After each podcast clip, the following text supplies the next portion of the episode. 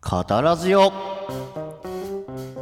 はい始まりました医師と企画者がゆるく語らうエセインテリジェントな実験型ラジオ番組「カタラジオ」の時間が今週もやってまいりました昼進行のミントとスペシャリ担当の山上ですはいよろしくお願いしますはいよろしくお願いしますあれ山上くん金沢はいはいははい暑いですか、めっちゃ暑いだって今26度とかじゃないの今日の昼も結構ムシムシしてさやっぱ金沢は相変わらず湿度も高いしって感じだよいやそうだどよねうなんかさ毎年思うけどさ、うん毎年夏ってこんな暑かったっけって思うよそうだよねなんそかう年だよ々暑くなってないって思うんだけど気のせいなのかしらねこれはいやなんかねしかも毎年俺もなんかね周りの人間とそんなような会話をする気がしててで結局、はいはいいやまあ地球温暖化もあるしみたいな感じの結論でやわっとまとめてあそうだよなとは言いながらちょっとこう冷房つけるみたいなそうですよねって思ってちょっとね気象庁のねウェブサイトを調べてみたんですよはいはいはいそしたらねうんあの日本の年平均気温偏差っていうのが経年変化がですねもう1890年から取られ続けてるらしいあこんなん撮ってるはいそうなんです今ねもしかしてグラフ見えてるかなグラフ見えてる見えてるうん、ちょっと YouTube の人しか見れないかもしれないけど、うんこのグラフがあってねあこれね割ってるじゃんうんすごく美しい右肩上がりなんですよこれはもう これは優位に右肩上がりだねこれももうう優位に右肩上がりなんですよ、で計ねこ算すれるまでもないねこれそうなんですそうなんです、うんもうね点でこれ1年間の平均気温っていうのを取ってその中そ,、えっとそこのね偏差がどれだけあるかっていうのをね取ってったの、はいはいはいではいはいでそうするとねこれもう完全に右肩上がりなんだけどうんあのね、えー偏差が大きかった年の1位から5位がもう過去5年以内全部占めてるみたいな感じなんですよ、じゃあもう何これこの最近のさシュッて上がってんでこれ指数関数的にちょっと最近は増え始めてるってこと気温がそうここやばいよね最近でもねそういう時がね前もあるんだよね何度かあそうなんこうだあるみたいなんだけどはいそうはいはいそうはいうそっていうのでねちょっとねここういうデータいやこれもあるんだなっていうのをちょっとね見てしまいましたこれ株価だったら嬉しいけどこれ気温だったらあんまり嬉しくないね これあのまあこれちょっとビねビるやつだよねここまで来てるとねだってこれさ今2000年だからいいけど、これが30004000まで上がったらもうなんか冬とかも普通に20度とか30度とかになっちゃうんじゃないここの上がり方してるといやそうなんですよそうなんですよっていうのをねなるまあほどねこれをねこの100年とかっていう単位で見るとこうだけれど、うんまあでももう少しね時間軸長くとってみるとねもうあれですよね氷河期もやってくるわけで大きな波もあるわけじゃないですか確かにだからそれはもうダーウィンの進化論から学ばせていただいたよね我そう々なはんですよだからね、メガトレンドじゃないですけどこの大きな流れとねさらにもっと大きな流れみたいなのをちょっと掴んでいけるといいですねまあおそらくその頃我々の種は絶滅してる可能性があるけどこの氷河期が来る頃にはいやーどうでしょうねどうでしょうねまあカタロジオの作品だけはね残ってまあ無理か絶滅したら まあデータだけ残ってるっていあそうだ ねう、うんありえますけで何の媒体として残していくかって話だよねこう地球がさ、もう氷河期になったとしてどそうだよねそうだよねそうそうそうまあっていうね気温の話もありはいはいはい俺はさ最近ちょっと新しい楽器を買ったんだよね楽器そうほうなんミでキす最近音楽してる音楽ねもう最近あんまね弾く側の頻度は相当下がってるね、演奏する側は、そうだようんね、まあ俺もね昔ピアノやっててまあは一いはい時そのラップやってこうなんかちょっとボーカルでもないけどラップをちょっとやったりしてまうんあそれも最近やってなくて最近もう音楽からかけ離れてたんだけどはいはい久々にこの間島村楽器でちょっと懐かしいおもちゃを見つけちゃってほう懐知かっしているかなな10年前に流行ったほうおたまトーンじゃないごですか存知明和ご存知電機さんのおたまトーンじゃないですかさすがミンティさん博識だねこれ見ておたまトーンってパッて入れるのはね博識の証だよいやこれを見て白色っていうのはまたちょっと変な話でしょ持ってたことあるこれいや持ってたことはないんですけど、うんおたまトーンは知らずに生きていくことはできないですよね、あ本当。はい、あのねこれ俺がさあのコーナーブレスト前一回やったじゃんはいはいはいはいありましたねその時にゴッドタレントみたいなさ番組参考にしたって言ったけどこれをさ、はいはいはいゴッドタレントで演奏してる回てかゴッドタレントで演奏してる YouTube 見たことあるいやないですそれは泣くよあのマジトゥーランドットの「はい誰も出てはならぬ」っていう曲を演奏してるはんいですよはいはいはいはいちょっと音出してもいいどうぞどうぞどうぞ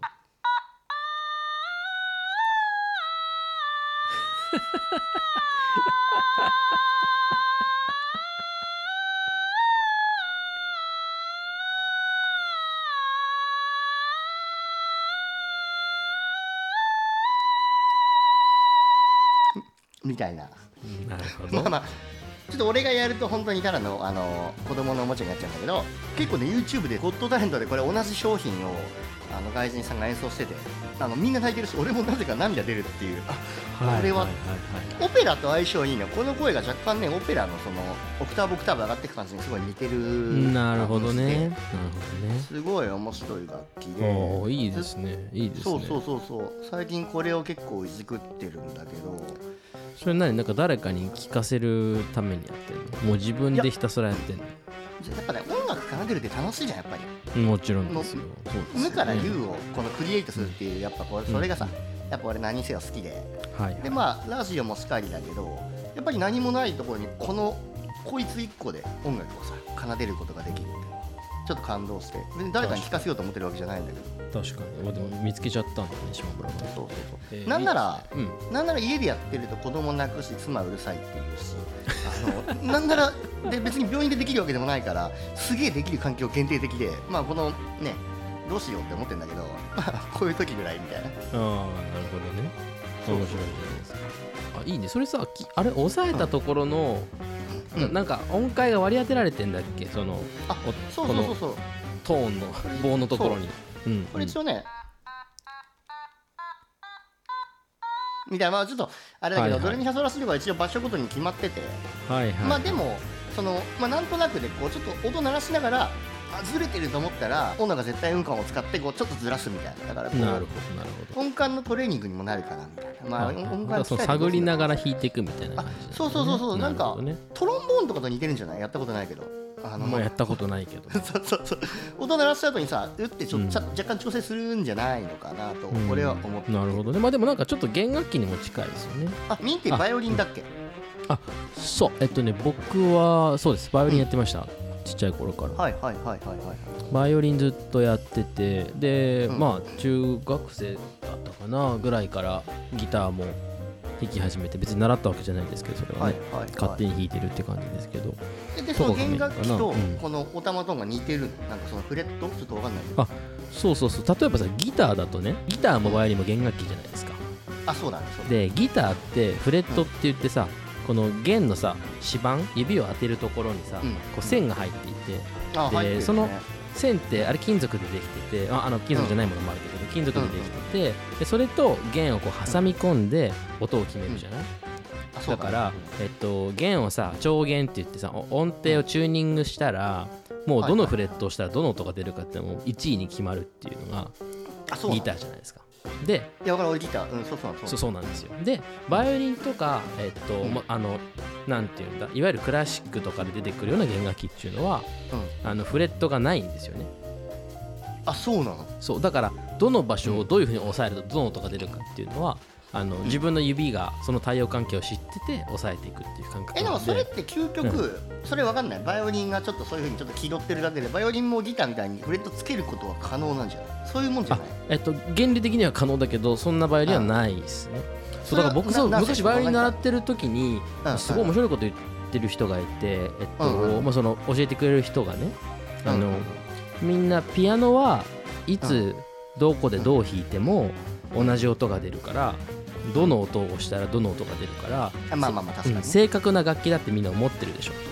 でバイオリンってフレットがないから、なんなら自分が正しく音を抑えられなかったら正しい音が出せないから、音が正確じゃないと思ってるでしょはいはいだけどピアノはその弦がね少しずつ調律が狂っていくから本当に正確な音を出そうと思ったら微調整できないんですよあーだけどはいはいはいバイオリンはそこを指で微調整できるから実はバイオリンだったりチェロだったりビオラだったりの方が正確な弦楽器なんですよみたいな話を聞いた時にだってあれだよね僕は結構ピンってきたねあ全然伝わってない気がするいやいやいやいやいや違うんです違うんです俺も今ピンときたことがあって、うんピアノの本名知ってるなんかめっちゃ長いんじゃなかったあっのごめんおそうで確かねごめんすげえ俺間違ったこと言うかもしれないけど、うんピピアノってうんピアノなんちゃらかんちゃらコントラバスみたいな感じなんだよだからピアノピアノってのはちっちゃい弦でちっちゃい音を奏でることのできる弦楽器みたいな意味ではいはいはいちょっと不正確なこと言えないから調べてみますピアノの正式名称はいはいうんいやピアノなんちゃらかんちゃらチェンバロみたいなそんなような本当だうわクラビチェンバロコルピアノエフォルテあそうそうそうそうそうそうあそうだからこれねどういう意味かというとそのちっちゃいピアノってさダミーってもうギターやったらわかると思うけどピアノってちっちゃいちっちゃくていいじゃんはいはいピアノねでフォルテって大きくていいじゃんうんうんだからこれそのピアノってちっちゃい音からフォルテ大きい音まで出せるチェンバロですよっていう、うんうんはいだかはらいピアノは何かというとチェンバロだから結局ピアノっていうのはあの鍵盤で弦楽器をいじくってるってことだから、うんうんうんミそうンだティよがその調律狂うっていうのはすごく多分俺今腑に落ちて、うううなんなら多分その弦楽器が元になってピアノが多分次に派生してるっていうのが多分正しい考え方なんじゃないかなってのを、そうだ俺よこねそうのだよね正式名称を見た時にピアノ思っはたなんかちょっとめちゃくちゃ複雑な機械だもんねなんだろうねそうだからそのピアノ正式名称を見た時に思った記憶があるそのああそうだよねそうだよねチェンバロなんだよねでチェンあだかそらう例えばさ、えっと、バッハって作曲家いる,、いるけど、はいはいはいバはいッハの曲っうてん基本的にピアノがない時代に作られてるから、あのそっかチェンバロとかで弾くように作られてるんだよねチェン,、はいチェンバロっていうかさ、はいはいあのななんていうんだっけあれちょっともうもう記憶が定かではないがあのピロピロピロピロみたいなさピアノよりもうちょっとさオルガンじゃないオルガンじゃないチェチェンバロだと思うんだけどなバあッハわかるわかるああの教会とかで奏でられてそんな感じのやつあそうそういやチェンバロだよチェンバロお、うん、あオルガンかチェンバロだよねうんそうだからまさにピアノはだからチェンバルのその正当進化なんだよねこのそうだよね。そうだよねでチェンバロっチェンバロってて基本的にだから音量うんがうん、えっと、デデジタルというか01なあんだそようねそうそうそう多そうそ分ねうそうでピアノは、えっとうんピアノにしたりフォルテにしたりできるからそうそうそうそう音量調整できるあーなるほどねあそうかそうか音量の自由度が増えたのがピアノなのかあ面白いそうだからミニマムマキシマムチェンバロみたいなそういう意味だはかいはいはいらそういうあー商品がピアノっていうそうかそうかだからあのバッハの曲がこう数学的だみたいなの言われるのはそのチェンバロみたいな、あのー、01みたいなさ音量の大小がないことを前提に作ってるから音階のこの構成の美しさで攻めるしかないみたいなそういう話なのかな、そうままあ、あこういうのなんかでも音楽理論詳しい人いたらなんか教えてほしいですねうんうん確かに俺俺ピアノをかじってたから分かるけど、うんバッハの曲の方は「主よ人の望みを喜びよ」みたいな曲が「うんうんテレテテレテレテレテレテテレテテレテはいはテいテテテテ」あの曲とかすごい数学的に構成されてるんだけどなぜかあれピアノで聴くよりうんチェンバロみたいな音がその大小しない曲で聴いた方がなんか美しく聞こえるっていうのがいやそれはねすごい多分それはそうですよバッハの曲はピアノで弾いちゃダメなのあまあまあそうだ ねそうだまあそりゃそうだそそりゃそうそういう時代背景なるほどねそうそうそう面白いですねピアノじゃなくてあの商品がフォルテっていう名前でもおかしくなかったたまたまそのピア、ね、クラビチェンバロピアノなんちゃらフォルテのそのピアノがたまたま持ってこられたけど、俺らがあの楽器がフォルテって呼んでた未来もあるってことだよねあり得るねありそうそうそ得うるなんでピアノが取られたのかよくわかんないなんか響き可愛いからじゃないまあそうだけどさグランドピアノってどっちやねんって話意外なる わはい矮小な音みたいな確かにね矮小かどうかわかんないけどいやいやいやいやこういうねこういう何でもない話をできるのはいいですねうんそういうことだよねまあまあねお互いなんか音楽をちょっとか,、まあ、かじってるミントのバイオリンをかじってるというのはすごい失礼なのかもしれない今かじってまあ、ます俺はかじってます俺はピアノかじってるし、まあ、ミンティもバイオリンしてるしまあまあこういう話ができるのはねうんうん共通のバックグラウンドがあってこそだよそううんいやいやいでやこいつがそう面白いっていう面話白いねそう確かに面白いそうそれは確かにそれはじゃあえピアノうんフォルテはできるんですかこれねピアノホールだねできないのかなこれ多分これはクラビチェ音ンバ階ロはだから自由なんだよ音階は自由でできないで口のとこで音色を変えるっていうあそううわうわうわってのとこれでビブラートで、はいこれでなんかそのあうわうわうわうわみたいななんていうんだろう発声の方法変えるみたいはいなだかはらこれとこれとこれで3パターンの組み合わせが結構奏でられる音階のうんうん種類にもかなりバリエーションが出てきてるっぽいいえ楽しいそうそうそうすごい面白くて楽しそういいねあの実は1 2 3年前じゃ発売当時に買って持ってたんだけどうんうんうん全然面白くなくて売っちゃったんだけど今こう改めて持つとすげえ面白い道具だなと思ってまたちょっそうとか確かにそういうおもちゃはいいですねそうそうそうそういいっすね面白いおもちゃを買ってまいりましたいやいやいいじゃないですか全然別の話だけど最近ついにね俺キャンプデビューしたのあ らなんか散々言ってたのにあのいや揃えるのグ大ランピ変ンだググランピング言ってたけど、俺のその医者の先輩でガスキャンパーがいて、はいはいちょっと一回来てみたらって言われて、うんまあ、先輩のお誘い出しちょっと顔出したらうんすげえ楽しくてほうだからあまりにも先輩がその美しくなんてキャンプのデバイスをパッパッパッパッってこう数学的に整えてって もうな面白いんだよねこの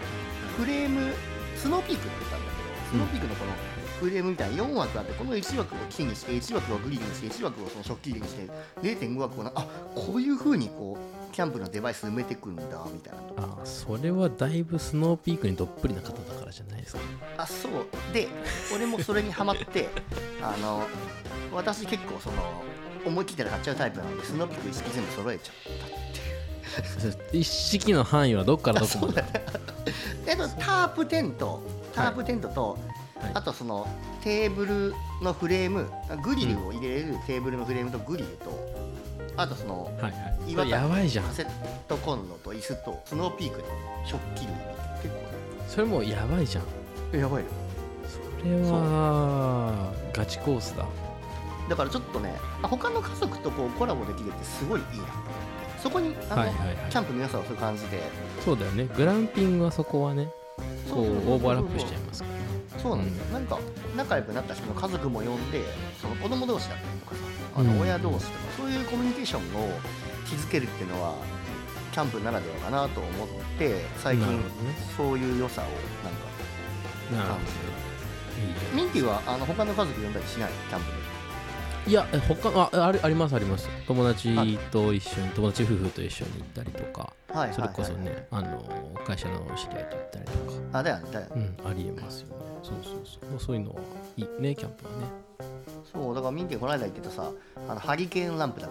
けうんうんうん欲しいってなったもんあなるほどインティこういうの言ってたんだって全然あの時はへえそんなのあるんだぐらいしか思ってなかったけどあ確かにはいはいこれ自分のキャンプベースにこれあったら確かに映えるなとかそういうこハマると早いもんなやっぱとそうなんだよなりねそうグッといっちゃう初速早い初速バッと上げて結構やってる人ぐらいにすぐに追いつきたくなってしまうんだよね私それ続くのそれ所属あげあ続く続くやっぱこういろいろ投資しちゃうともうやっぱりコンコールド効果まあコンコールド効果っていうか別にそのダメだコかンコらルド効果ちょっとこれは通じてますかね コンコルド効果っていうのはヨーロッパとねアメリカ大陸をつなぐコンコルドっていうね高速旅客機がありましたけど巨額な費用を投下したけれどペイしないんだけどお金突っ込みすぎてやめられなくてあ永遠にそうそうそダうそラうダラお金を垂れ流すっていうプロジェクトですよねあそうだねまさにあの解説ありがとうございますあのみたいな状況になってるとサンクコストをを諦めきれないからやり続けるっていう悪い意思決定を続けるってやつだねと言ったものの別に俺ジャンプに投資し続けることはコンコルドじゃないこれは普通にジャンボジェットだよもうなんていうかもう別に全然安心安全のあの日本製旅客機にねあのお金を投資してるような感覚だと思ってるからいい趣味だと思うんだよね、まあそれは悪い趣味ではないと思いますけどねそうそうそうですよね久々にこうガッと初期投資する趣味に出会えたかなはいはいまあラジオもそうかもしれないラジオもそうかもしれないそうということでラジオの話に戻してもらったのでね、はいちょっとねラジオの話もしていきたいなってこれ前置きはい20分喋るのもはね、いはいこの方ラジオですからね本当にお付き合いいただいてありがとうございま すはいなんかねしばらくちょっとねお休みいただいた後でこの週1ペースの更新に戻ると、なんか改めてすごいペースだねこれねいやすごいよね、うんあのい今ややってするごかいら、うペースうんいやようやってますよねん、まあ楽しいんだけどねうん結そう局そう。っていうことでね、ちょっと前回ちらっと触れたんですけど、実はね、そのうん最初のラジオの投稿をしたのが、2022年の12月22日ということで、 2が2が多い、 2が 2が多いけど別に揃ってはいないっていうことなんです確かにけ中ど途半端まあなちょうどね半年前だったというところでですね、ちょっと、はいはいはいまあ、半年経ちましたよっていうところと意識のねシリーズが一旦終わったのでまあゆるゆるうんフリートークがてら振り返りをやってみてもいいんじゃないかなと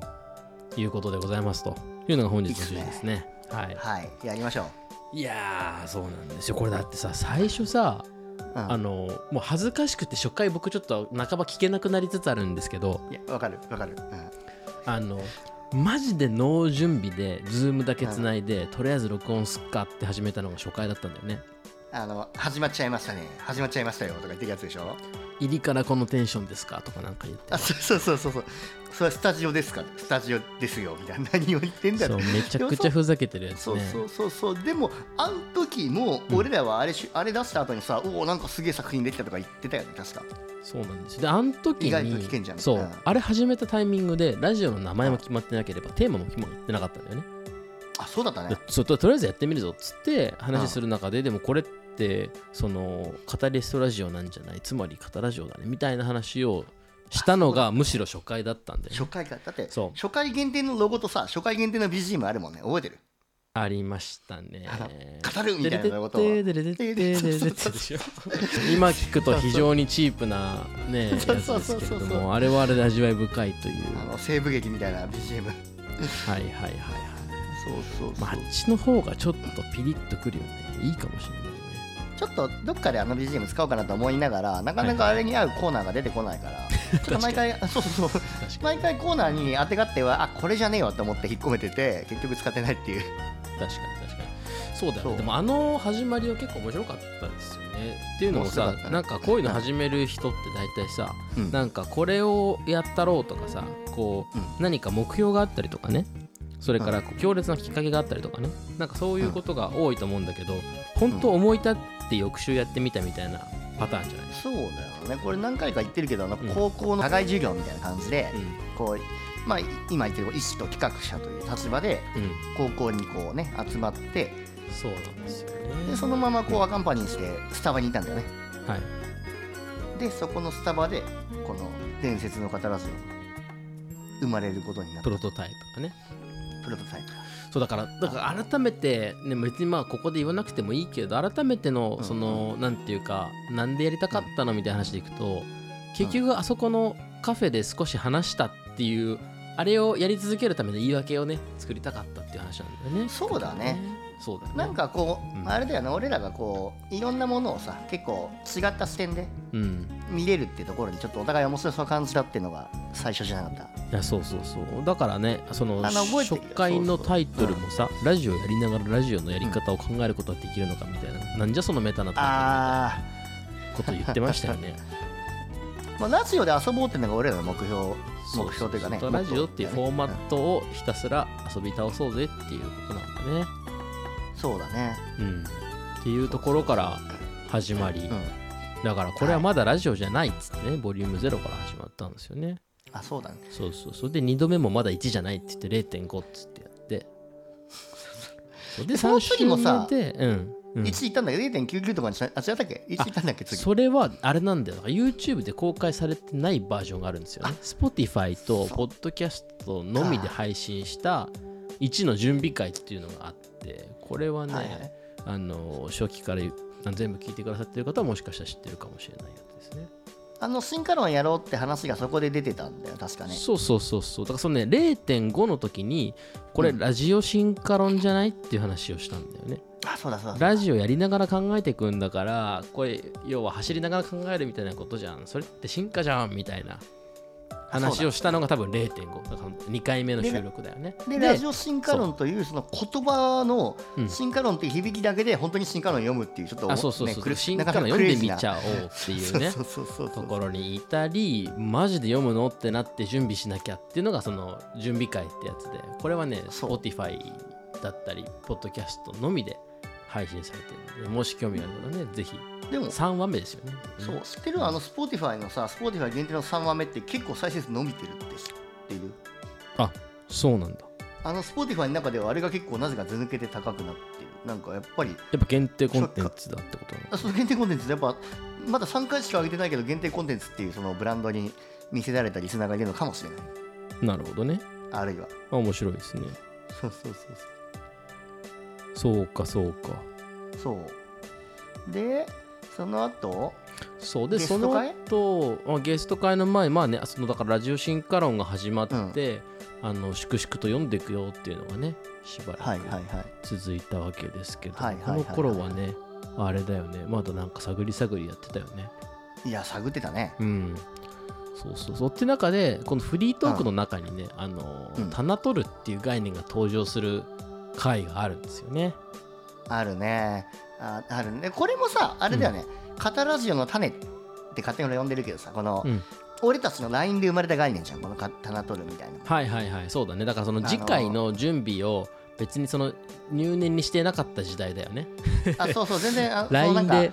でなんか何話すみたいなのをひたすらやってる時にそうそうそうそなんうかそう死ぬことについて考えちゃうっていう話をねふと思い出すっていうのがあったんですよねある意味だって俺らがその中学の時我々が出会った時の原体験というかさ、はいはいはいはいそうでしたねあそのうでしたイね、ンパクトに残るうんあれが棚取るでそれにそのいつか死ぬんだうわーっていう感情にうん棚取るという名前をつけて、はいはいはいはいそこでゲストを呼んで棚取り会が伝説の棚取り会が生まれたんだよねいやそうでもねあれだよあのゲスト呼んだ回の時点でもうすでにねその前の前の回でねタナトスっていう概念が出てましたからね、タナトルっていうのはそうだからそれを聞いてくれたゲスト和田さやがあれちょっと気になるんだよねって言って、死に向き合う大反省会をやったんですよゲスト前にもう6本ぐらい動画上げてんだ俺らそうだからねゲスト会の前でもう、うんほぼあれだよねラジオ進化論として始まった直後にタナトルっていう概念が出てきたんで、まあ、ほぼね、うんうんうん進化論とタナトスはずっとこうねこのラジオのねお供なんですよね。まあ、確かにねこううん重低音として流れてるんだね新刊それ言うなら通奏低音じゃない。重低音としながら通奏低音かそう重低音ではないビートが通奏ね低流れ音てだるっていうパターンですね。そうだねなるほどね。 おもろいですそうねいう。はい、っていうのがまあ種の起源からの初ゲストうんうんというところで種の起源が進んでいくわけですけれどもね、はいはいはいはい徐々にその形もアップデートされてってね結構読み込みが深くなってったんだよね後半に行くに従ってね。めちゃくちゃ深くなってったね。てかすご いあのよく考えたらめちゃくちゃハードワークだよね。だってあの種の起源っていうさ、うん普通に学術学術本をさ、うんあの1章とか2章とかこう1週間に1章ずつ読んでいくってなかなかのしかも仕事もしながらさすごいことしてたよね。まあまあねそれはね、まあ、人によりけりなんでしょうけど一番すごいのは山上くんはそもそもこれを始める前まで読書習慣がなかったってこと なんででそれはやっぱすごいなと思うよね僕はまあねそれなりに読むっていう習慣があったからさその延長線上でそうそうあそうだからできて本当にだからなんだろう全く運動してないやつがいきなり山登るみたいないきなり富士山登り始めるみたいなそんなようなうん感覚だよね、もう息切れしながらなんか景色見える景色だけを喜びにさああ今綺麗な景色見えてるからまだ登るぞみたいなそういうことを思いながらいや自分を奮い立たせて本当であすよ本当ですよの頂上に頂にたどり着きましたよ、そうだね本当そうだにね気持ちよかったわうんっていう中で始めてからだいたい3ヶ月ぐらい経ったタイミングなのかなうんうんでまだね進化論完了してないよみたいなタイミングで起きたのはあれですね初コラボ案件ですね案件じゃないけどねあ野田ちゃんはい野田ラジオさんとのコラボ野田ラジオ懐かしいねはいもう懐かしいですけどこれ全体の歴史の中でいくと本数でいったらねそれ以降のスピードがめちゃくちゃ加速してるん であのよくわかんないんですけどここがねちょうどね中間ポイントなんだよね時系列で言うとねてかあれだよね野田ラジオの時に、うんまあ、なんか野田ラジオに俺らが触発されてミントンチでその対面でさ初対面収録これも面白いけどさしばらくラジオやって初の対面収録をミンそうトなンんので家ですよやねったじゃんそうなんですよね、そう僕らもともと遠隔が前提のねラジオだから対面でやったことなかったんだよね すごいよねてかこれいろんなリスナーに言われるけどもう対面のペースで喋ってるから遠隔だと思わないっていうこのいなんやていそううかさそうそうそうこうポンポンポンポン喋るじゃんお互いいやそうなのよねこれだこれ結構すごいなと思うのはさこの、多分3ヶ月この3ヶ月の間にすごい勢いで収録環境と機材がアップデートされてるっていうことをねこう改めてうん振り返っておきたいんですけどだって最初さ、はただの普通のさ標準のイヤホンにさズームでやってたわけじゃんそれ画面収録みたいな感じでやってたところからさ、うんなんかやれマイク買っただのやれイヤホン買っただのやれ、うんなんだミキシングコンソール追加しただの、うんうんね、オンライン収録用のツールに課金し始めただのうんそうだもうねすでごいも俺にだってはマイアップデートですよマイクこれ2本目だからねそしてマイクね一本目売らさせましたか らねちょっと日本語はおかしいけど売ってもらってねあのあ揃えようっつそっうてあのオーディオテクニカさんのさあの AT2000 みたいなやつさありましたねまあ、悪くなかったんだけど、こうミンティィーズ揃えた方がこういろいろ勝手がいいってことで結局このシュアシュアさんのねあのはいはいはいやつ揃えるっていうこ揃えの短期て間でマイク2本買うっていうことオをフラインで収録できるようにってことで僕もなぜかオーディオインターフェース二口のオーディオインターフェースをねそうそうだったねヤマハの仕入ねれましてねそそう考えたらあうののどラジオ前のさあの実際顔を合わせてやる回って俺らのこのラジオの環境にすげえ影響を及ぼせるよそうなんだよねであれをやったことによってあのスピード感を維持するにはどうしたらいいかってことで呼ばれたのがカタラジオショーツだあそうだねねあそあの回産業革命の始まりだねてかすごいねあそこで結構なんなだんか産業革命の始まり何何何いやいやだからあ の瞬間がさこの産業革命の始まりだ、産業革命の始まりっておかしいけどあそこからなんか、第一次成長みたいなことが起きてるねあの体で言うとなんかあ違う比喩が比 喩がなんか溢れ返ってインフあレし医そ者うでだし医者だし医者だし、はいそう第一次成長ってあるじゃんでもありますけどどっちかっていうとあれじゃないですかあの、う進化系の話で言ったらカンブリア紀とか言った方がいいんじゃないですか、あそうそうそうそ進化れ論思いだつしかねなかったシンプルにも人体に例えてしまいました、いやいやまあいいんじゃいいんじゃないですか、まあ、でもそうだよね何かいいろんな方向にね広がり始めてなんあかそうそうそうそうサムネの方向もシュッとしたりとかねこうそフうォーマット化していく方向になったりとかそれからねあのタイミングで台本ちゃんと書かないといけないんじゃないかみたいなことにねあそうだねなりなんかこう台本がフォーマット化されるみたいな話が落下だったりとかうんうんうんうんやってきましたよね。だからここからいろいろ変わあっそうだうん当日一緒に会って収録した「カタラジオショーツ」が多分56本あったんだよね。あの伝説のペリパトス学派への招待、はそうそそうれみんな含むそうそれ含むですね。デビルや山上 だの感想会だの整うの話などはっていうのがねはあっいはいて、ねうんうんうんでこの形式結構おもろいじゃんってなって、うん本編と、えー表拍と裏拍みたいな関係でね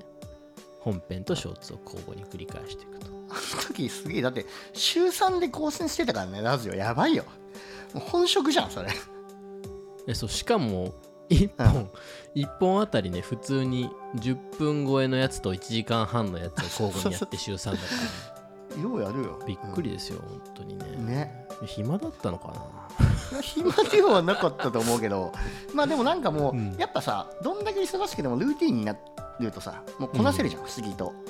な まあそれはこなせなくなったそうっていうのがこの直近なんですけど ね、まあまあでこれ以外はまあしょ それはしょうがないけどまあうんいやいやいや編集とかそうそうそうマジ早くなったでも本当いやそうね、うんだから山上びっくりしてたけど、僕のショーツ編集のスピードやばかったっしょなんか一い番や見てよあれれだってさ収録してるぐらいの時間で編集してなかったのに10分ちょいぐらいで編収録集後終えてなか10った分以内に音源上がるみたいなねそうミンそうやばい世界観だよ一回ミンティと、そう話した記憶があるけどあのミンティはシニフィアンカットをよくするし俺はシニフィエカットをするみたいな話してなかったなんかはいはい、ちょっとこれ解説が必要だけど僕 は波形を見てカットするんですよね。 そうそうそうあそのうそうあの解説するとだからあの音声がどこでこうたくさん喋ってるかとか喋ってないブランクどこかを波形からこう探ってって切る切る切る切らんとかって決めていくっていうのが僕のやつでであ山上くんはちゃんと聞いてあのー意味でつないでいくんだよね。あそう俺一回ね全部聞くんだよね結局2倍速だけど2倍速で一回全部聞くから結構ね編集に時間かけてるけどでもまだあから2倍速で聞いてんだよね。でそのあたりもねそうそうそうそうハックがあるわけですよね。あの時々4倍にして L2 回をして4倍速にしてあまだ聞ける聞ける聞ける聞けるみたいなはいはいはいはい。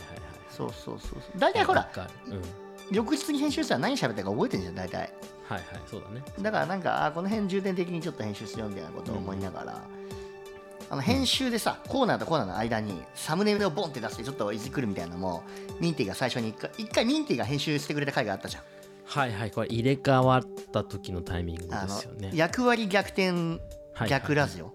はいはい、や役割入れ替え逆ラジオですね。ありましたそうそうそうそうこれちょうど3ヶ月ぐらい前の話ですね。そう、うんあれもミンティと直接会った時ほどではないけど結構このラジオのうん進行に結構いい影響を及ぼしてるなって思うんだよねその確かにね、そうだよね。そう俺がそのミンティがしてくれた編集の技術みたいなのをちょっと取り入れてややるようにうなっんうんてうんだからうん、そうだね。すげそうだえねなんかあれもちょっといい影響を及ぼしたなっていうそうだからあれはなんかねそのラジオ進化論の着地に向けてどこに行くねんみたいな話をするタイミングでねそのあそうそうそうそうし結局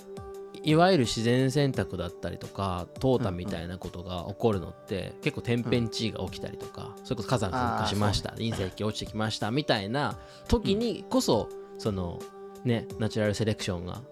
めちゃくちゃ影響強いよねみたいな話があったじゃないですかあそうそうそうなんかそれをじゃあラジオに取り込んでみようぜってことで天変地異を起こすんじゃって言って入れ替えたんだよねそうそうでも起きたよねあのそこで起きた起きたあれだよコーナーブレストで生まれた、うんあのこんなご時世だからこそはいはいはいはいコーナーが生まれましたよねそうなんだよだからやっぱあそこのね発端の週を見に行くみたいなのやってたじゃないですか覚えてるそう発端の端週のシュメーカーしてたねそうはい覚えてる当たり前じゃん北端の覚えシュメイキングはやっぱ良かっただからそれでいくとやっぱりそのはいはいは意識の回終わってみて思うけどその、うんうん何進化論何しろ種の起源のこのラジオの進行に与えてる影響はやっぱ計り知れないよねでかいねそだれってこそさあの意識の方はやっぱりさそのうんなんていうか知識を楽しむみたいな側面がどうしても強いじゃないああーもうあること書いはてんな、こんなことが起きてんのかっていう素朴にその楽しみでそれはそれですごいいいんだけど、はいはいうんやっぱりさそのラジオ進化論として始まってしまってるがゆえにそうだよこれをなんかやだっぱ進化論から得られたこのフィードバックというかさだからもう非常に俺大きいよねそうそうそうだからダーウィンも初期メンバーだよねダーウィンあもそう一緒にこうだそうそうそう初期面、メンだようんいつもこうクルーとしていたんじゃんダダーウィンもこのラジオの進行に進化論的な考え方をすごい取り込んでるからいや間違いない横にいたんだよいつもダーウィンがこうんういやいたんだいやこのそうここはこう進化させた方がいいよとかさ発端の人を見つけようぜみたいなことをダーウィンこのなんかダーウィンの人となりみたいな話も面白かったねそう考えるとねあービーグルゴンの公開から始まってさいやそうそうそうでなんかこうちょっとさボンボンの息子みたいな立ち位置のくせあにそうそうそうそうすごい投資悪稼ぎながら悪口ばり造語を投げつけておりましたけれども死ぬのは非し常かもに怖くねない人でその守りの、守りの硬い冒頭からあそうそうそうそうそう始まりだんだん脇が甘くなっていくっていう本の構成とかそうそうそうだからやっぱそそういうツッコミができたの面白かったねあそうだね、うんまあまあまああの時は俺らもまだまだ始まったばっかでさもう進行に迷いながら、まあまあでも最初に読む本が進化論でよかったのっていういのやはー本当に思う本よね当に良かったで逆に言うとそのラジオ進化論っていう旗を立てれたことが非常にね幸運でしたよねそれでいくとねねえだって毎回編集もサムネタグのとこにラジオ進化論って言葉毎回外してないからね進化論って一回も言わない回でもラジオ進化論っていうハッシュタグ毎回入れてるからねあそうだねそうだねそうそうそうそううんまあそんなこんなで読み終えたわけですよね種の起源をはね、いはでいそこからですよねそこから一個こうなんというのかシフトチェンジじゃないけどさ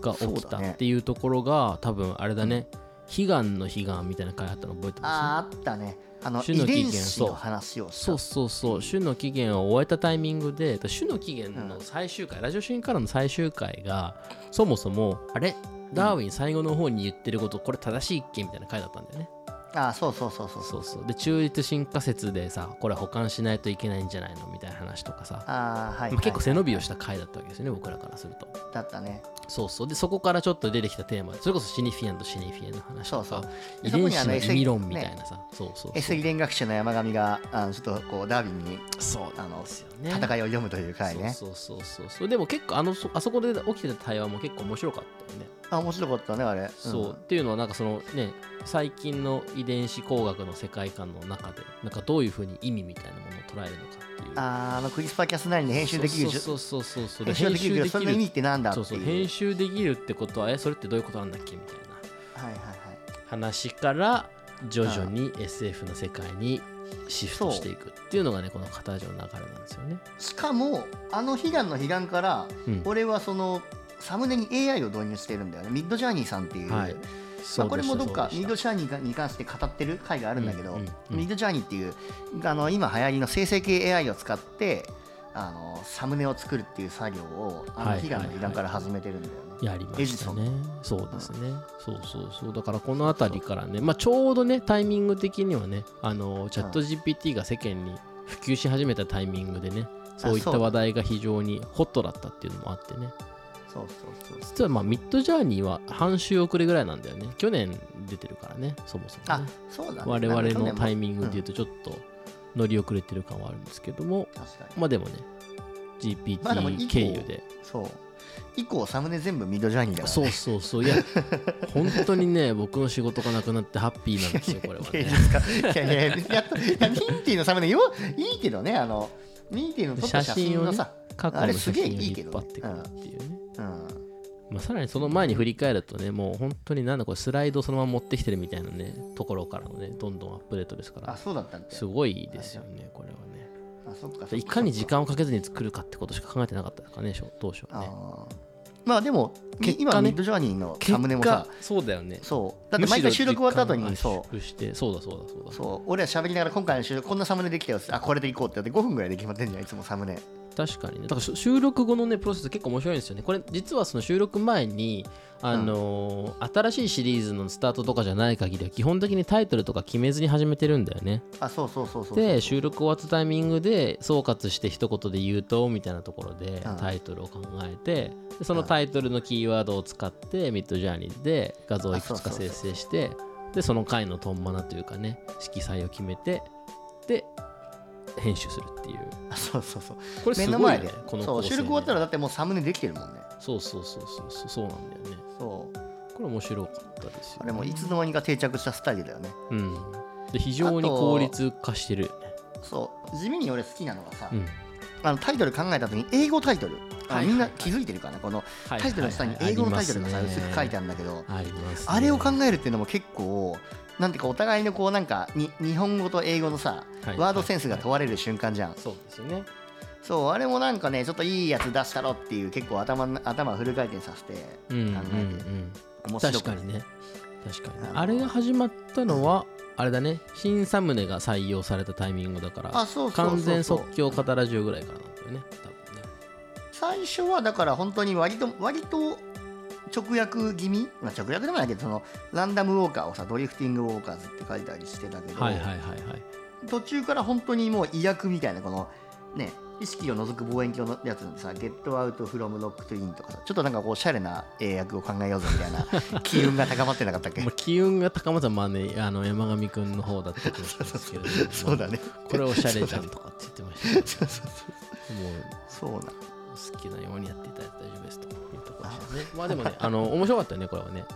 面白かった結構これ考える上であこれは、この翻訳は翻訳サービスとかに任せられんぞっうてんちょっと思ったよね、あそうそう意訳できないからねあいつそうらそうそううんそう語呂みたいな話とかねまあ合あってるかそうそう合そうってないかみたいな話で言ったらちょっとギリギリアウトなやつもあるんだろうけども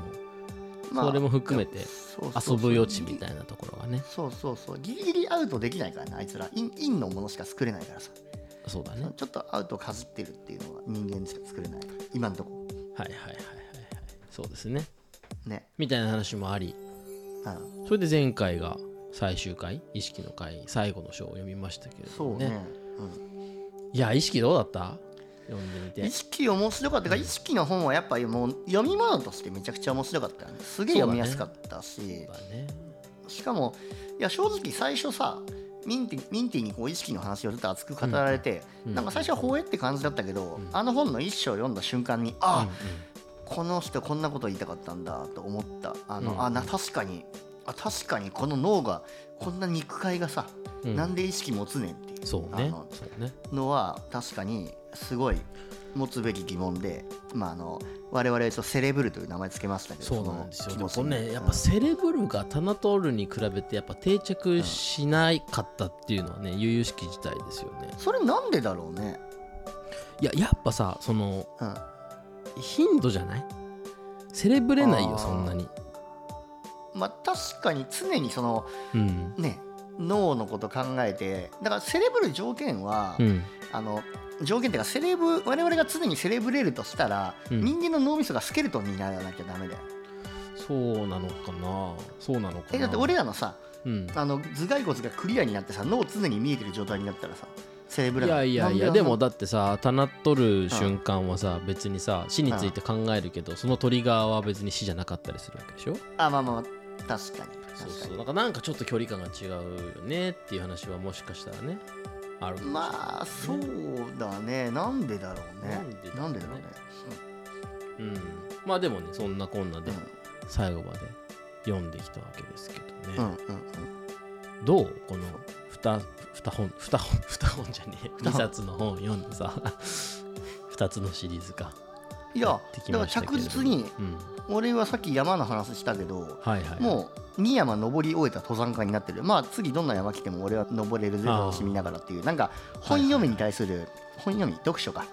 読書に対する自信がすごいついたななんかああそれ少はしいいがことそのですね読書筋がうんうん強くなったあと途中でさ野田ラジオコラボであの穂積君にもらった「多読術なる登山で言えばどう山を登るか」みたいなそうはいはいはい本もらって本の読み方たくさん本読めよっていうメッセー確かジにね確かにねいただいたこともありちょっと大事ですからね、方法論そうそうがねうんあの本を読むということに関して全く抵抗がなくなった自分がいるね、なるほどね、うんなるほどねミンティそっかーどう2ついや読んでーそうだねだからこれうんうんここまで読んでみて思ったのは、うんその意外と一般書というか簡単に読めるようなうん本って、このなんでなんていうの紹介していくのむずいなって思っただかああなるほらどむしろあの、うん種の起源めちゃくちゃしんどかったんだけどちゃんと読むうの、んうんなんかむしろやる意味をめちゃくちゃ感じられるなって思ってただからこれさあ咀ー嚼しないと意味わかんねえじゃんみたいなやつ結構あったじゃん確かになんか種の起源でやったことは咀嚼だけど、うん俺意識でやったことは話をこう広げるっていうことあだからそうそうそう簡だから単テーなマとしてだか面白いし僕らの話題、うんっていうかそのトークのネタとしてはめちゃくちゃ最高なんだけどやっぱ、意識読んでってなるって思ったんだよねら結論あそうだねまあまあ確まかあ,、にまあ、確かによあのそれでいいんだけどさそれで全然いいんだけどやっぱあれなんか表現がめちゃくちゃうまいしさおしゃれじゃんああそうだねもうエッセイとしてそもそもだからあれだよねその俺らが昔一緒にアイロボット見てさ、うんなんか語り合ったじゃんあそうそあのうそうそう感覚と似てるよねそのそうなんだ綺麗な映画を見て、うんあああの映画良かったねっていう感じとうんうんうん似てる、そうそうそうどっちこもれを4回とかで説明しちゃうとむしろなんかうん僕らのあらが目立つよねまあ まあそれそれ込み方ラジオそれ込み方ラジオではあるものの、確かにまああれは1回でも全部いけたっちゃいけたかもしれないね、そうそうだからむしろ1回でサクッと言ってなんじゃこの投稿のこの図はとかって言ってた方がなんかむしろ潔かったんじゃないかみたいなああ確のかとにころはねそのあこれすげえ感想を真言い合面目うだそうそう真面目振り返りするとそういう気持ちもちょっとあるよね、まあなで俺らもそのトノーニとか、まあ、スミーニさんみたいにうんこの熱狂の一夜をうん、バーッと共有することができたら逆に勢いに乗れたかもしれないっていうところはあるところそううんそうだそれでいくとなんかそのなんかど読書会さっきのさその多読術みたいな本ほいほをいほい自分自身で読むことの方法論が仮にあるとするとなんか僕らはあれだね、その読書会する方法論って意外と知らんよねって話はあるかもねああなるほど他の人と読書シェ読書会なアするのはねなんかどうするとおもろいんだろうはかいはみいたいな話はさなんか掘りがいあるなとはちょっと思ったねてかあのあれを意外と面白いと今ふと思ったのがうん「多読術」って本松岡聖子先生の本をはいは2人で読んでその読書に関していなまあミッキーの方がね読書に関しては多分いろいろいや見い識あやるいだやろいうかやらあのまあ俺も俺なりのなんかあるかもしれないからそれをちょっと多読はい術はに関して語り合うって回があってもあ面あ白いかもそしれれはない面白いかもしれないですねあぜひ穂積君に聞いてほしい回だ確かにねそうかそうかこれちなみにさこれからっていうところにもさ、あのほいほいほ入いっていきたいわけですけどほいほいまあここまでの振り返りはこんな感じでしたとでまあ徐々ほにいどっちに向かっていくのってことも含めてこうなんか探りながらねそやうってねきた結果ここにそうね来たわけですけど、うんここに来てどっち行くっていう話があるわけじゃないですか。そうね一回またね真っさらになったわけだからねこの先の道そうがそうそうそうそうそうなのよまあで半年って区切りもあるし。はいはいはいテーマも一旦あの終わりました。こうとりあえず、うん今現状今まで話したことで、はいはい。残された企画みたいのをさピックアップしていくとまず、はいはいはい。宇宙じゃん宇宙あ、宇宙ね。はい。それ宇宙宇宙と、うんあとは「存在消滅」っていう本ありましたね。これはタナトルの延長線上にある本ですね。そう、うんあの高村さんっていうそのめちゃくちゃ多分多分俺より棚取ったであろうおはい方がいて、その棚取った経験に関して一冊の本にしてる人がいらっしゃるんだけど、その人をあわよくば、まあ、ツイッターとかされてるのをね、うん見たから、うんあわよくば語ろうじゃん呼んで語ろうっていう企画はい。企画あとは企画としては棚と酒はいはい、ありました、ね。作ろうっていうお酒を作りたいって話ね。そうあの棚取るお酒をこれ飲んだら棚取れるぜってお酒を作ろうっていう企画はいはいはいはいはい。あとは時間か時間っていうテーマについて語る、そういちいちでかいですね、テーマが ね。どっかの収録で言ったけどアンパンマンと一緒で敵が概念なんだよ ね気が概念。はいはいあのバイキンとか飢餓とかはい。アンパンマンね我々もこう確かにそうだったね。そうそう概念と戦う系のラジオパーソナリティだからさはいはい概念と戦っていくとそうそう確だかかにら次倒したい概念は何かっていうことかいや時間も面白いけど時間だとしたら本なんだろ時間あれうね時間はさなんか一個あったよね、えーっとさうん時間はうんうん存在するのかみたいなやつなんだっけあーなんか教えてくれたっけあ時間は存在しないか、カルロロ・ベッリさんこれまたイタリア人 だねカルロ・ベッリの「時間は存在しない」っていうやつはちょっと僕が前読んでおもろかったけど多分これね監読してないんだよねあそうなんだうんそれは何エッセイえっとサイエンス系のノンフィクションだねだからまああのスタンスとしては今回のやつに近いかもはいはいはいはい意識の話に近いかもねなるほどで書いてんのは物理学者のカルロホーキングの再来って言われてる人カルロ・ベッリさんって人が書い天才じゃんててそうでも時間の感じ方をそれこそでもちょっと今回のやつと重なるとこあるのかな時間がそのねあー認識する側が作ってるよみたいな話とかさ、いはいはいちょっと脳科学とか哲学っぽい文脈からも語られてるようなあー今すっと本今画像検索したけどもうなすでに引用されてる図があの意識のやつと似てるわなんかあーこんな感じで進んでいくんだなっていうのはなんとなくわかるこの、そうだねだからちょっとね話題的なギャップが少ないかもしれないね、なるほどうんとなるとただそのいきなり棚年や棚年やろうぜって言ったらちょっといろいろ動かさなきゃいけない山がいろいろありそうじゃんそうなんかさそうなんだよね、うんだからその企画がさちょっとあの、ん何これをやんなきゃみたいになっていくとさやっぱりカタラジオのあそうだ本質からそれちゃうじゃないですか、あそうだそのあたりのねこ我々楽しんでの、なんていうか抜き差しが難しいところではあるよそうねねだからちょっと一回だからまっさらにフラットに考えた時にうんはいはいはいはいやってみたいことがあるのかっていう話はあるかもしれないねなるほど仮に今日話題にするのだとするとはいはいはいはいはすでに話題に上がってるやつは、まあ今言ってくれたようなやつでもうん確かにありそうだなっていう気もするし、い、うんもうちょっと一回ゼロベースで考えた時にこれあんのかみたいなだからそれでいくとあそうだえっとね全然そのちょっと外堀っぽいテーマではあるけど、うんやっぱこの収録を続けていくこと自体をさあの、うん持続可能にしたいじゃ ないあはいはいはいそもそもがはいはいあこれ何言ってるかっていうとそのうん、わかる俺も今それ同じことを言おうとしてる気がする続けられるようにしたいああの何会社作ろうぜ と会社作ろうぜ あマジ会社作ろうぜあああなるほどね株式会社がダラジオにしようぜって話じゃないのそういう話題も確かにありますねそうそうそう確かにそういうことがあなるかと思ほったど持ね続な可る能ってほいうのどはそういねうあわかりますサわステかナりブルまにすするそういうことではなくはいはい合点がいきましたそうですあねあいや僕が思ってたのはまあねゆだからその今うんその仕事しながらこれをやるっていうことがさまあハードルが上がる時期もあるじゃない繁忙期だったりとかさあるうん個人のうん状況によってだからうんこれがさあの仮にそうだったとしてもその収録に差し支えがないようなえーコンテンツ構成の仕方っていうのがありえるんだったらそれがいいよねっていうことを言おうとしてたのよ。あで山上くんはそれにかうんうんうんうんもっとドラスティックに根本的にいやそもあそそうそもうそうそうこれをここに時間を割いても全く問題がないという状況にしちゃえばええやんっていうことをそうそうそおっうしそゃらうれてそおるうと。株式会社カタロジまあ有限会社でもいいけどまあその有会社限に会社ちなみにちなみにね今もう作れないからね。あそうなんですねごめんなはさい何も知らなくて 無学のとなものでそうそうあの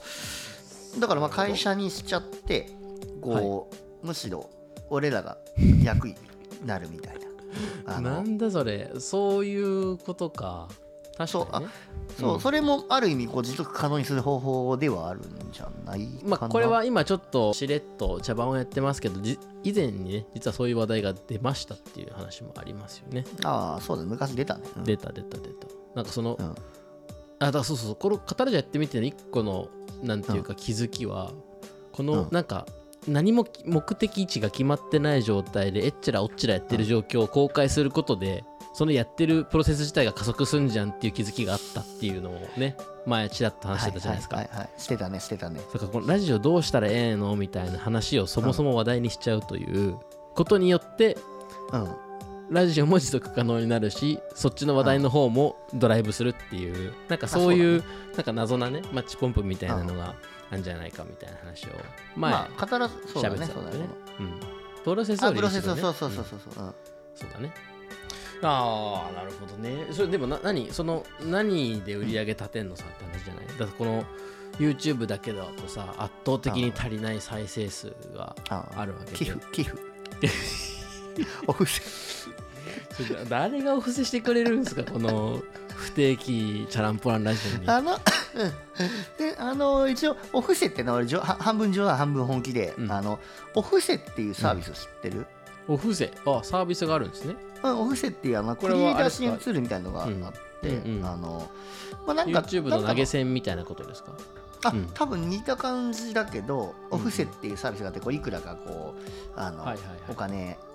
をこう押してそこにこうんう頑張れよみたいなメッセージを書いてこうクリエイターさんを支援できるっていうはいツはいールがあって、お布施っていうのがあああありるましたの今はあ発る、見しましそうたなるほどねまあそう確かにね確かにね、まあ、それでいくとですようん我々ははい今お便りが圧倒的にやってこない状況ですよとだからこれはやっぱちょっとその敷居が高いですしその距離感もあるわけじゃないですかそこからのこのお布施があり得るのかっていうとやっぱりちょっと趣味性が高すぎる可能性もあるよねお便りがうん今まで来たのが1通はいで一通お便りとお布施の関係はおそらく多分こう代々こうなんだよな絶対はいお便りよりお布施の方が多いっていうことはありえないじゃん多分っはいはいはいてことはお布施は、うんあのマックスで5つしか来ないということになる今のまあそうですね。状況で、まあ、もしくはそのお便りというフォーマットが合わないけれど応援したいという、まあ、既得な方がいらっしゃるのであればはまた別の可特能殊性化もがかもしれないですよね。い、はいうんいや特殊化に期待しまーすなるほどねうんなるほどね。そうまあなそんうかそそうれでいくとあれか、うんお酒を作ってみたいよとかそういう話も、うんまあさそうにだねねこの範疇の中に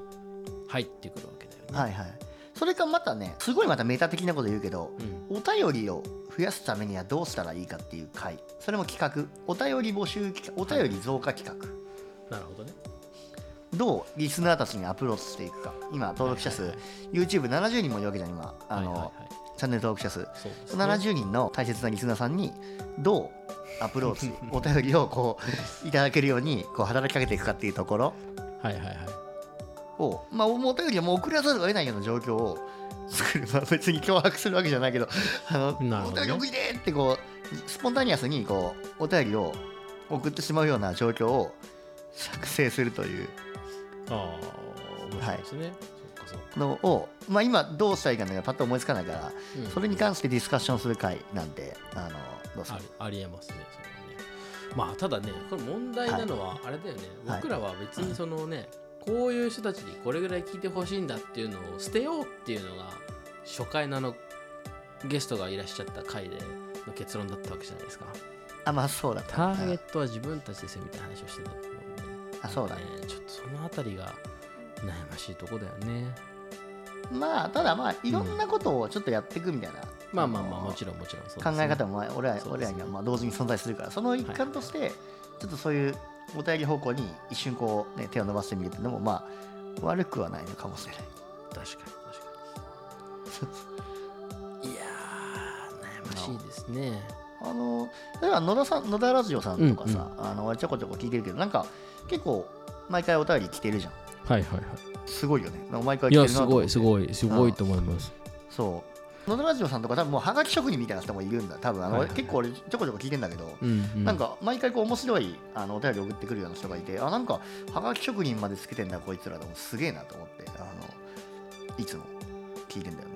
まあねこうだからあれじゃないですかやっぱその割れ窓理論じゃないですけどあのお便りが来てるとこにはお便りを出しやすくなるっていう話がねあああるはいはいはいはい山上君がで山上それうん君があのはがき職人になればいいんだよ多分なりすませば桜って言うんだそえれ桜って言うんだ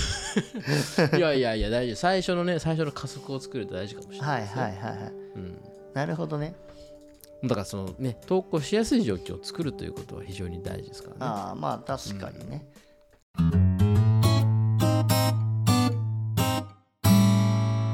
語らずよはい、となかなか取り留めもない感じになってきましたけどね、はいだいぶいいい時や間すにごなっいねちゃいました完全に1時間フリートークだったね今回あ本当だね本当だねまあなんかいやこれあこる意の味ねだからちねらっちらやってきてるわけだから、まあうんうんうん次のねフックが何なのかっていうところがねこうちょっと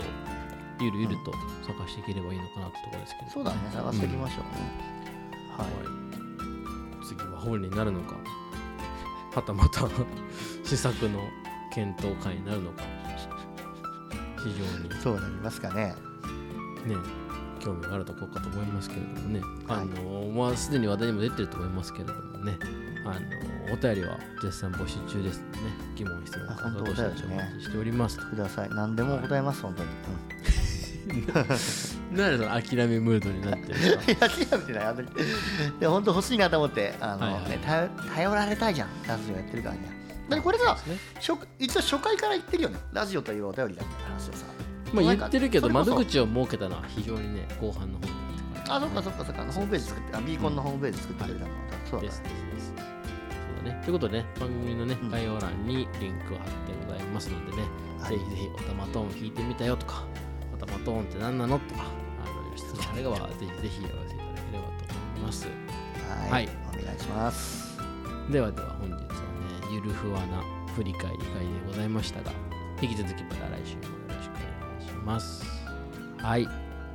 では本日は以上かな。はいでは皆さんおやすみなさいはい、おやすみなさい。